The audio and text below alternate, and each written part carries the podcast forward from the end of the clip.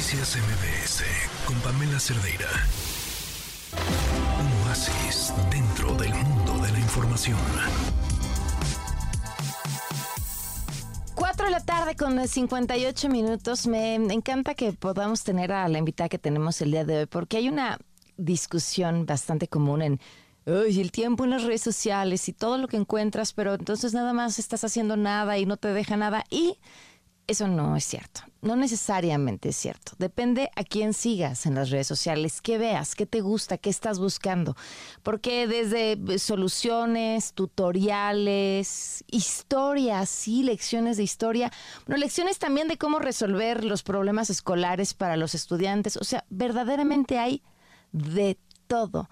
Y quien nos acompaña lo sabe muy bien porque es la maestra más popular de TikTok, Sari. ¿Cómo estás, Sari? Muy buenas tardes. Hola, muy bien, muy contenta de estar por acá platicando contigo y, qué linda introducción. Oye, soy fan de tu contenido, me, me, me, me, parece interesantísimo y no todo el mundo tiene ese talento para hacer de aquello de lo que sabe, en tu caso la historia, eh, algo que puedas contar en pocos minutos, que sea entretenido, que sea divertido y sobre todo que sea entrañable para que la gente lo recuerde.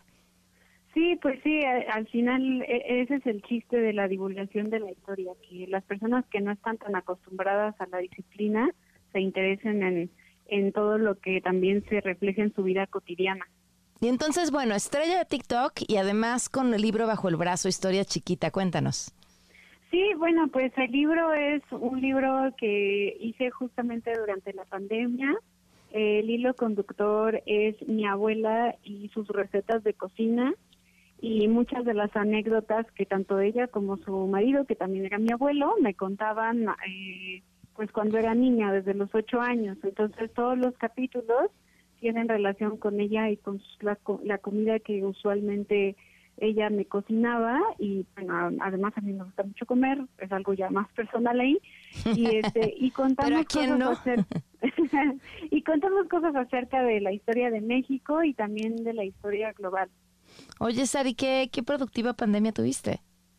Sí, pues sí, la verdad es que, pues sí, me tocó escribir el libro durante la pandemia y bueno, hubo un momento en el que lo tuvimos porque mi abuela, justamente la que era el hilo conductor, falleció también en la pandemia, pero no de COVID, de, de una situación distinta y este y bueno, eso obviamente fue todavía la gasolina más fuerte del, para terminar el libro y obviamente pues hacerle un pequeño homenaje a ella y a, su cocina. ¿En dónde podemos conseguir el libro, Sari? Ah, pues pueden comprarlo en Sanborns, Gandhi, Amazon, El Péndulo y también este en Mercado Libre. Este está disponible y, y no está tan caro.